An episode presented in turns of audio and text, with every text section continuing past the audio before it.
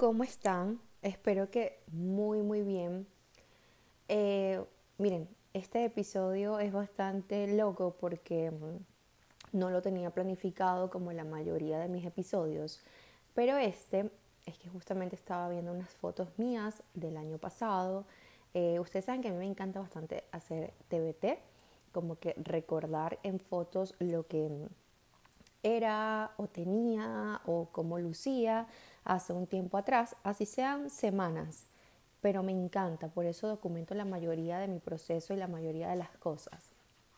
Y justamente estaba viendo cómo lucía físicamente el año pasado, justamente en esta fecha. Recuerdo que hice unas fotos con orangután, con Chris, eh, me sentía maravillosa, pero bueno, ni se imaginan, creo que era el primer momento en que estaba tan delgada y que me sentía muy cómoda conmigo misma en ese momento. Eh, yo me he sentido cómoda con toda la evolución de mi cuerpo durante estos, casi cuatro años con comienzo el lunes, desde que yo comencé a cambiar y transformar mi físico. Yo me he disfrutado la mayoría de mis etapas y mis em, sí, transformaciones, todas, hasta las subidas y las bajadas. Pero justamente eh, viendo el cambio que hice de un año para acá, quizás la Isa de hace un tiempo atrás hubiese sentido como que retrocedí, estoy de nuevo em, diferente, en fin. Porque sí, hoy luzco de una manera muy distinta a lo que lucía hace un año, eh, físicamente hablando, por supuesto. Y eso ya ahora no es un peso para mí. No quiere decir que no me interese, que no me importe mi físico. De hecho, yo ahora me siento maravillosamente genial como estoy, como luzco. Me encanta cada parte de mi cuerpo. Eh, lo veo y siento mucha tranquilidad. Obviamente hay zonas que yo aún estoy reconciliándome como todo ser humano. Yo creo que cada proceso de evolución es un proceso que siempre va a estar, es un trabajo de hormiga, es un trabajo diario, eh, sobre todo en el aspecto físico. Es bastante complicado amarte completamente en una semana, en dos meses o hasta en un año. Este proceso dura para siempre, hasta el día en que no estemos en este planeta. Y creo que mucha gente se le olvida eso, que el cuerpo siempre está en constante cambio, en constante transformación ya sea para bien o ya sea para mal, y eso lo controlamos nosotros mismos con nuestras decisiones diarias, con nuestra comida, con nuestra actividad, con nuestra, eh, sí, con nuestra decisión de ser o estar mejor cada día. Pero esto tiene una raíz. Yo todo el tiempo no fui así, yo todo el tiempo no me sentí tan a gusto con mi cuerpo y miren, yo vengo de una familia donde la cabeza de la familia, por decirlo así, donde mi padre eh, maneja los cuerpos de algunas mujeres que representan a mi país en certámenes de belleza, modelos, actrices, mises, todo tipo de mujeres que puedan imaginarse y de hecho al principio me costaba, o sea, y mira qué sabroso es sentir hoy que no me cuesta decir esto, eh, pero me costaba como enfrentar la realidad del trabajo de mi padre porque no, no reflejaba mi realidad. Yo antes tenía muchísimo en mente que si mi papá era esto, yo tenía que ser esto, y si mi papá era entrenador, yo tenía que lucir tal cual porque yo tenía que representarlo a él. Y eso estuvo metido en mi cabeza hasta hace literalmente dos años atrás, o sea, hasta hace poquito, porque después siempre nos vinculan con nuestros semejantes, nuestros padres, nuestra familia, casi siempre tenemos como que ser ese, esa continuación, ¿no? Como mantener el legado familiar, por decirlo así de alguna manera. Y yo no, no lo sabía hasta hace poco que yo comencé a reconciliar mi relación con mis padres. Sin que ellos supieran, yo comencé a hacer un trabajo interno eh, con ayuda de Andrea, que estuve en terapia con ella casi un año, eh, estuve haciendo bastante trabajo interno en cuanto a la relación con mis papás. Siempre les he contado la relación intensa que he tenido con mi mamá eh, en cuestión de actitudes, de, sí, de inmadureces. Y ahora que estoy mucho más grande y que he vivido cosas, he experimentado situaciones, ahora la entiendo mucho más. Entonces he sabido como dejar atrás esos rencores o ciertos sentimientos negativos que tenía contra ella sin que ella supiera y no los tiene que saber. Realmente yo creo que el trabajo aquí no es sacarle en cara a nadie lo que pasó, sino nosotras mismas ya adultas, eh, siendo responsables de nuestros actos y nuestras decisiones, comenzar a sanarlos solas y sin decirle nada a ellos. De hecho, la mayoría de los trabajos que mandan en terapia para sanar relación con papá y mamá, la mayoría son actividades que ni siquiera tienes que conversarlo con ellos.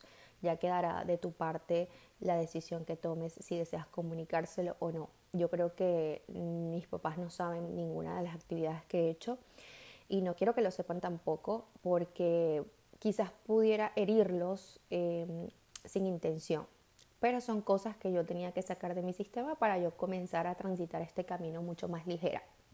Sin yo saberlo, tenía bastantes cosas que arreglar con mi padre. Y yo con mi papá lo veo una figura wow, o sea, el super papá y es un papá maravilloso y no lo cambiaría por nada. Pero tenía muchas, em, muchas cosas que, que no sabía. Y una de ellas era ese, ese, ese poder o esa fuerza, eh, pero no una fuerza bonita que me daba su profesión, pero era, no era nada contra él o por él, sino era esa visión que yo tenía del ejercicio, del aspecto físico, que yo creo realmente era una excusa mía de rebeldía para no ponerme para lo mío, como quien diría. Es decir, siempre yo he huido de lo que sabía que tenía que hacer. Siempre me ha encantado llevar la contraria a todo el mundo, cosa que ya estoy dejando atrás, gracias a Dios, luego de 28 años, pero lo estoy logrando.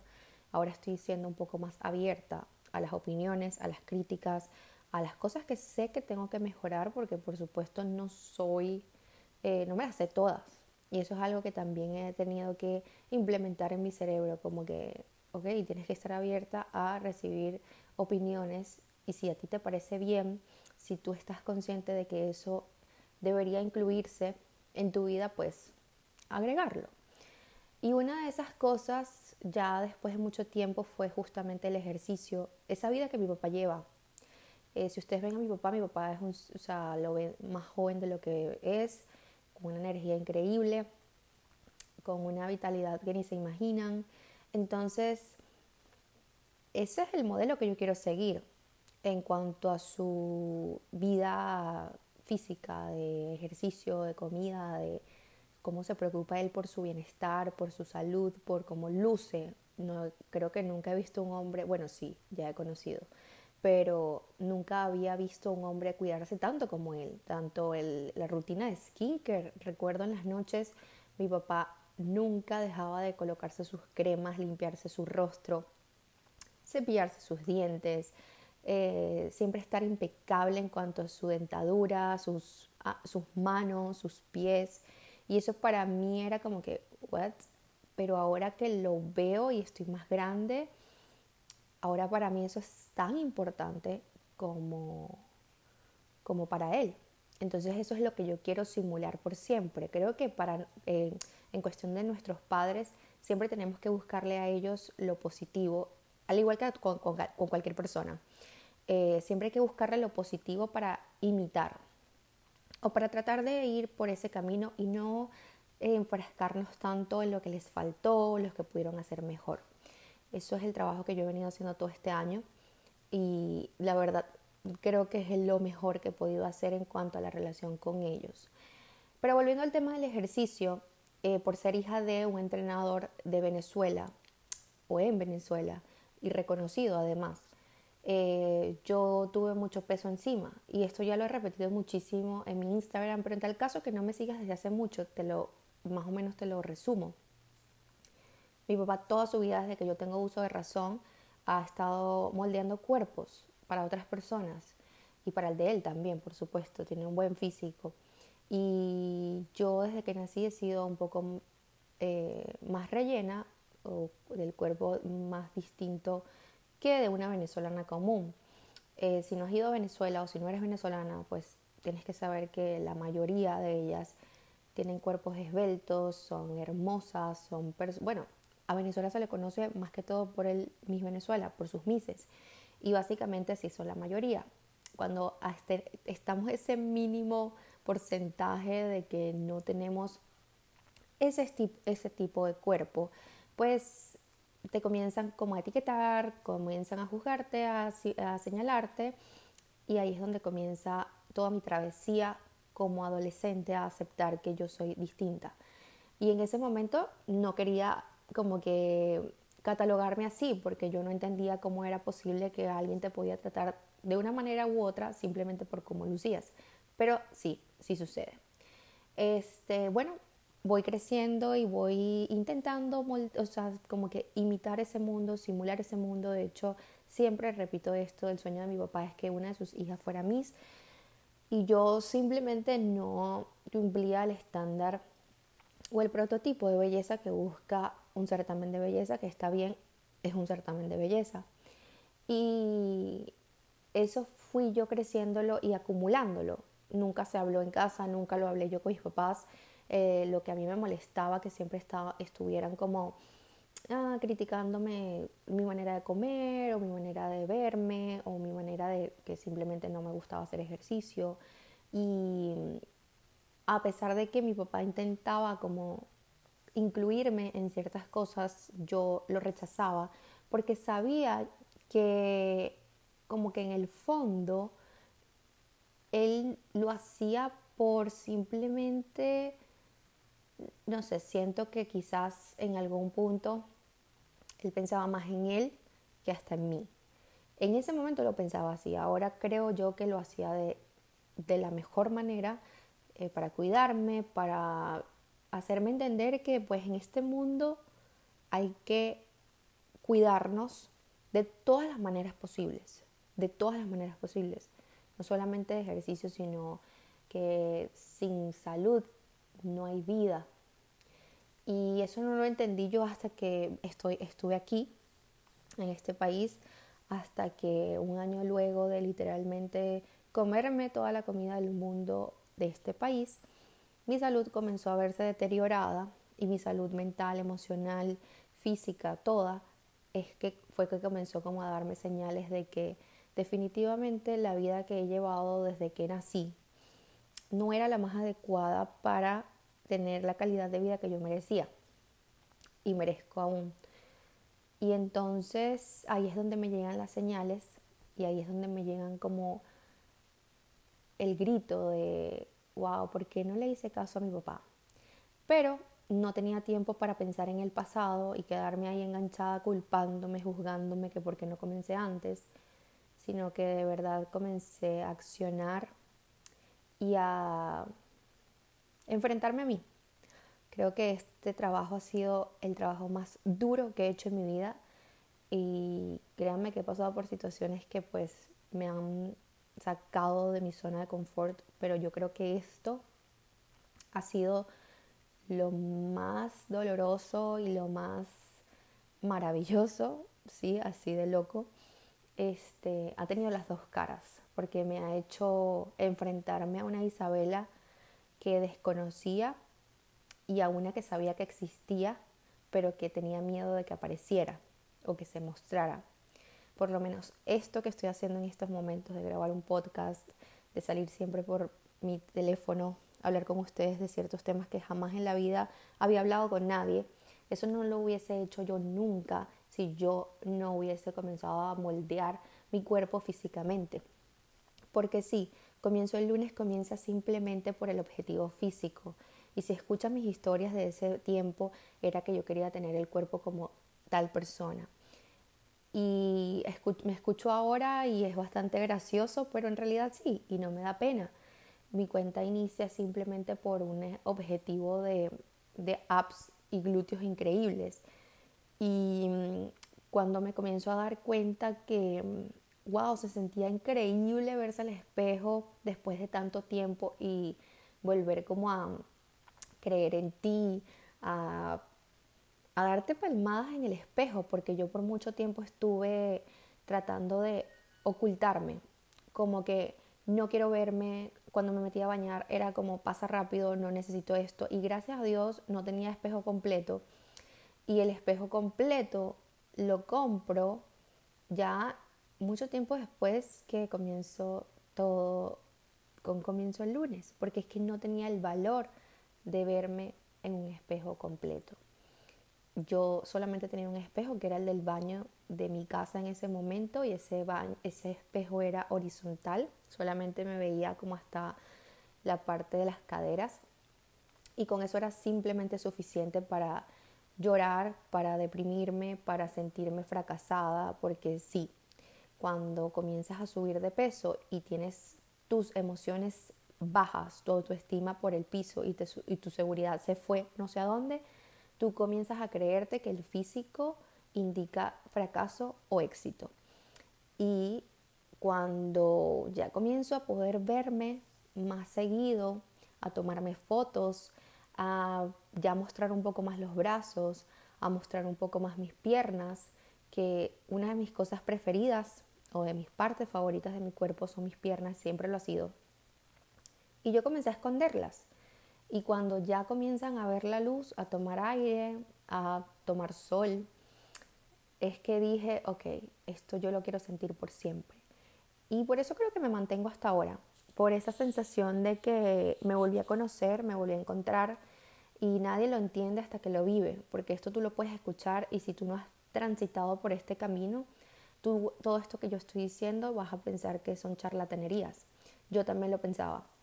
Hasta que lo viví y hasta que lo saboreé, literalmente no puedo explicar en palabras la sensación que tú puedes sentir cuando te ves al espejo y literalmente quieres besarte. Entonces, eso ha sido mi travesía, eso ha sido el, lo que me ha mantenido hasta ahora, de ser hija de un entrenador importante en mi país y sentir este peso gigante en mis hombros o hasta literalmente no querer hablar de eso cuando conocí a alguien, ahora para mí es libertad, ahora para mí es sentir un orgullo gigante porque ya no me defino como la hija de, de hecho eso estaba en mi biografía, si me siguen desde hace tiempo saben que yo tenía de, de biografía hija de un entrenador personal, porque con eso era que yo me caracterizaba y me definía. Antes Isabela no era Isabela, antes Isa era simplemente la hija de una persona reconocida y que pues maravillosa, porque mi papá es increíble. Pero antes no tenía como cara o no tenía definición, por decirlo así. Y nada, ahora si ven mi biografía ya no, ya no hay nada hija de nadie. soy hija de alguien, pero ahora soy Isa. Y ahora decir que soy hija de un entrenador no me pesa, más bien me enorgullece saber que los dos estamos guiando a personas a tener una vida mucho mejor, cada quien a su estilo, mi papá en su aspecto físico porque es su pasión y la mía entrenando mente, alma y espíritu, que para mí todo va de la mano. No puedes tener una vida saludable sin cuidar tu cuerpo, sin ir al gimnasio, sin moverte, pero tampoco puedes tener una vida saludable si no cuidas tu alma, tu mente, lo que hablas, lo que escuchas, a quién ves, con quién estás, lo que lees, lo que metes a tu mente. Todo, todo, todo va de la mano, todo tiene conexión.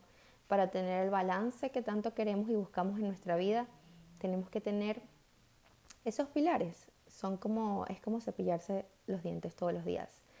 Es leer algo increíble, es escuchar podcasts que te motiven, es buscar motivadores, guías, mentores, encontrar biografías de personas que ya lo lograron.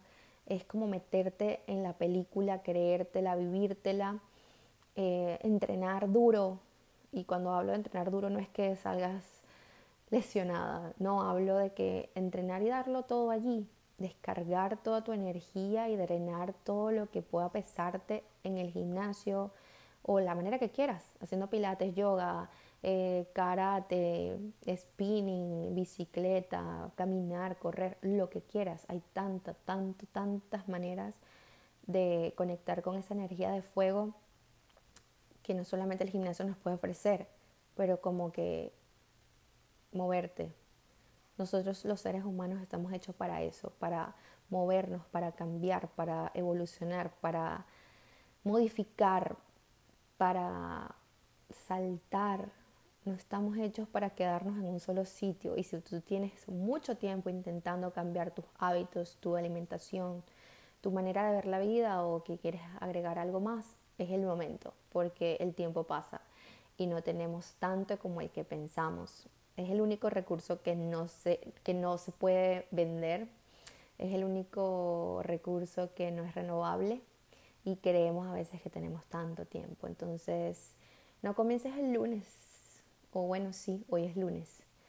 Comienza hoy mismo, no esperes a enero, no esperes a diciembre, no esperes nada. Ahora es el momento y creo que yo una de las cosas que quizás me hubiese gustado cambiar en algún punto de mi vida es no haber comenzado algunos lunes antes. Pero bueno, fue el que yo elegí y en el que Dios dijo que yo estaba preparada. Así que bueno, espero que les haya gustado este episodio. Cualquier comentario, cualquier opinión, si tienes alguna historia parecida a esta, pues espero que me la cuentes por mi DM, por mi Instagram, que es arroba comienzo el lunes. Y muchas gracias por haber llegado hasta aquí. Nos escuchamos pronto.